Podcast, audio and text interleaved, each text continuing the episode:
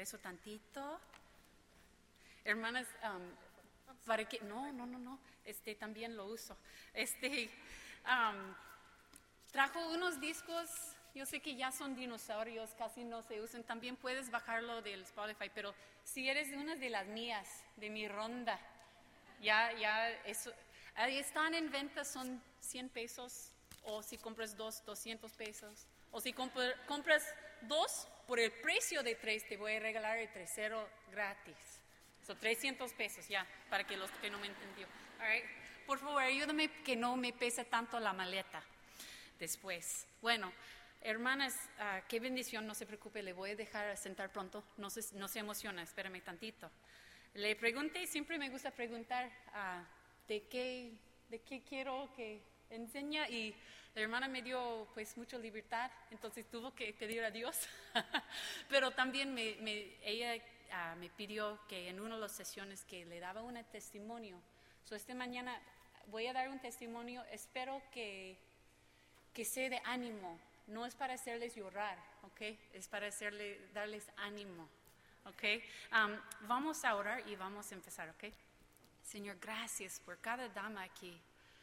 Yo no sé cómo entraron, si entraron llenos de gozo o llenos de, cargas y dolor, no sé, pero le pido que tu Santo Espíritu viene y sana las heridas y nos cambia, Señor. Somos buenos para escuchar, pero que pongamos en práctica lo que tú nos dices.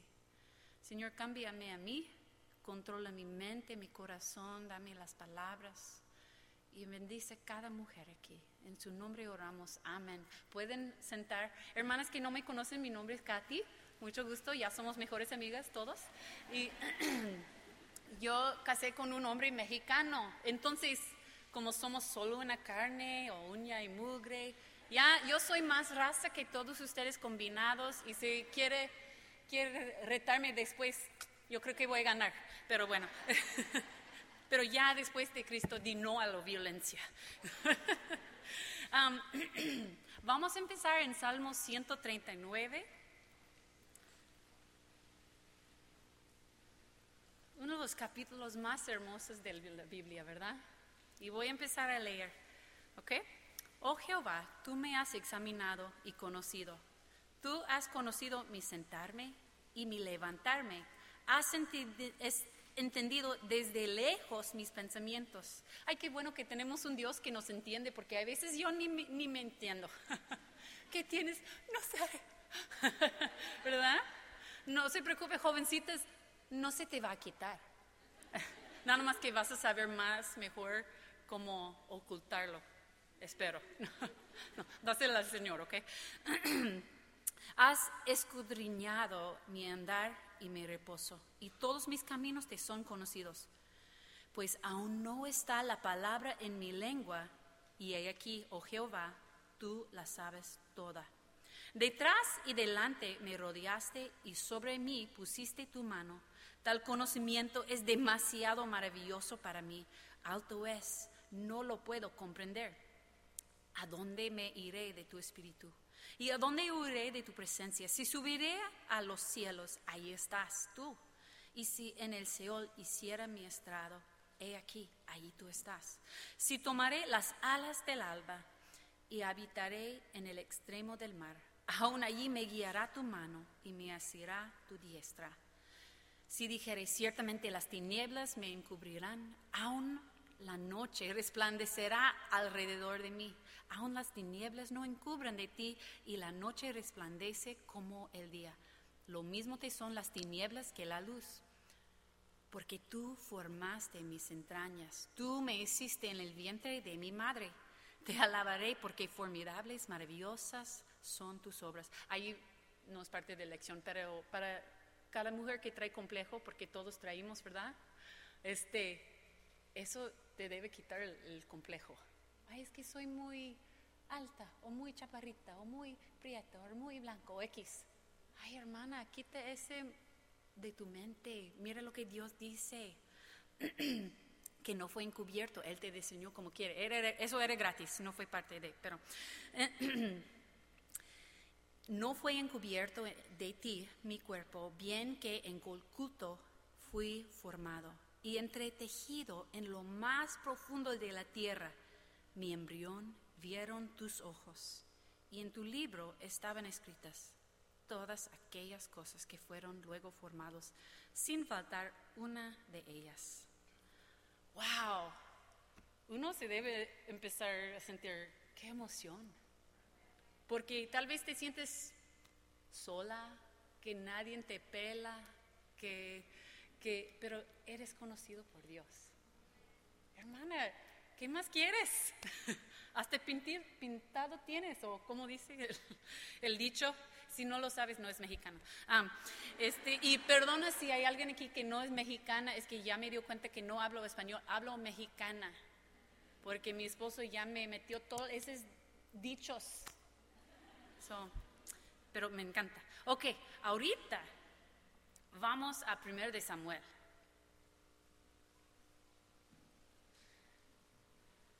cuando leemos la Biblia, tal vez usted no, pero a veces me, caigo, me caigo en el error de nada más leer y ver la letra negra en la página blanca y no pensar en que esa persona existía. Esa persona, ese hombre o mujer no era tan diferente que ustedes y yo. Entonces, con esto en la mente, ponte en los zapatos de esas personas y piense, ¿cómo sentiría yo no es un libro de cuentas, es verdad. Entonces vamos a empezar en 1 Samuel. Hubo un varón de Ramataim, de Zofim, del monte de Efraim, que se llamaba Elcana, que me cayó mal. No, eso no dice ahí, perdón. Es que tenía dos esposas, por eso me cayó mal. Ok, hijo de Jeroham, hijo de Eliú, hijo de Tohu, hijo de Zuf, Efretao. Y tenía él dos mujeres. El nombre de una era Ana, la héroe de la historia, ¿verdad? y el de la otra, Penina, qué pena con Penina. Y Penina tenía hijos, más Ana no los tenía. Y todos los años aquel varón subía de la ciudad para adorar y para ofrecer sacrificios a Jehová de los ejércitos en Silo, donde estaban dos hijos de Eli, Ofni y Finios, sacerdotes de Jehová. Y cuando llegaba el día en que el Cana ofreció sacrificio, daba a Penina su mujer, a todos sus hijos y a todas sus hijas, a cada uno su parte. Pero a Ana daba una parte escogida, porque amaba a Ana, aunque Jehová no le había concedido tener hijos. Y su rival le irritaba, enojándola y entristeciéndola, porque Jehová no le había concedido tener hijos. Así hacía cada año cuando subía a la casa de Jehová la irritaba así, por lo cual Ana lloraba y no comía. Y el Cana, su marido, le dije, Ana, ¿por qué lloras? ¿Por qué no comes? ¿Y por qué estás afligido tu corazón? ¿No te soy yo mejor que diez hijos? Si no estás riendo un poquito por dentro cuando lees esto, no has vivido. Este y se levantó Ana después que hubo comido y bebido en Silo. Y mientras el sacerdote Elí estaba sentado en un silla junto a la pilar. Y seguimos leyendo y vemos que Ana estaba en una amargura de corazón. Eso fue el peor cosa que le ha pasado a ella, que aquí está escrito. Hermana, no sé, yo creo que aquí sería muy tonta a pensar que no has estado en el mismo ciento con Ana, tal vez por otra razón, pero traes este tristeza esa amargura, esa raíz de dolor, esa herida que no te sana, lo aplagas, lo tratas a poner abajo y que se me voy a olvidar, hola, Dios te bendiga, pero por dentro aún llevas esto. Y ella estaba llorando y vemos que vino el, el sacerdote y le regaña, pobrecita Ana, ¿verdad? Me, me cae mal todos, menos ella. Porque, ay, le, le acusa de ser borracha. Ay, ni tenía el beneficio. Nada más se regaño. No, estoy bromeando. Ay, ya, ya los perdió todos, ¿ok? No toman.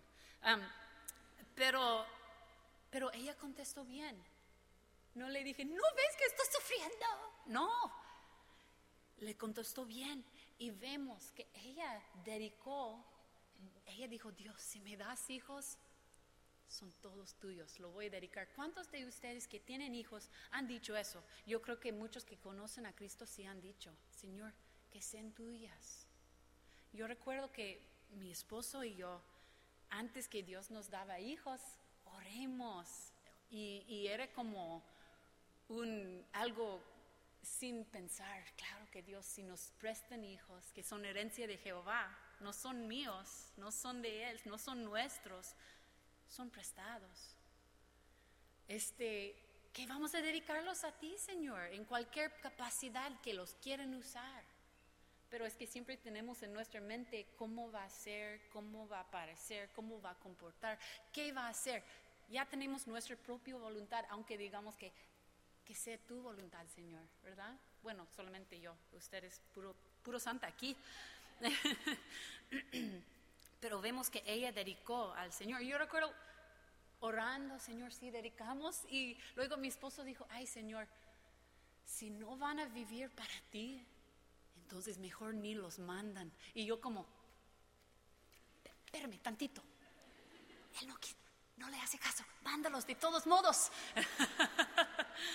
Pero este vemos que ella dedicó a su hijo y Dios le dio ese sueño, ese anhelo de su corazón.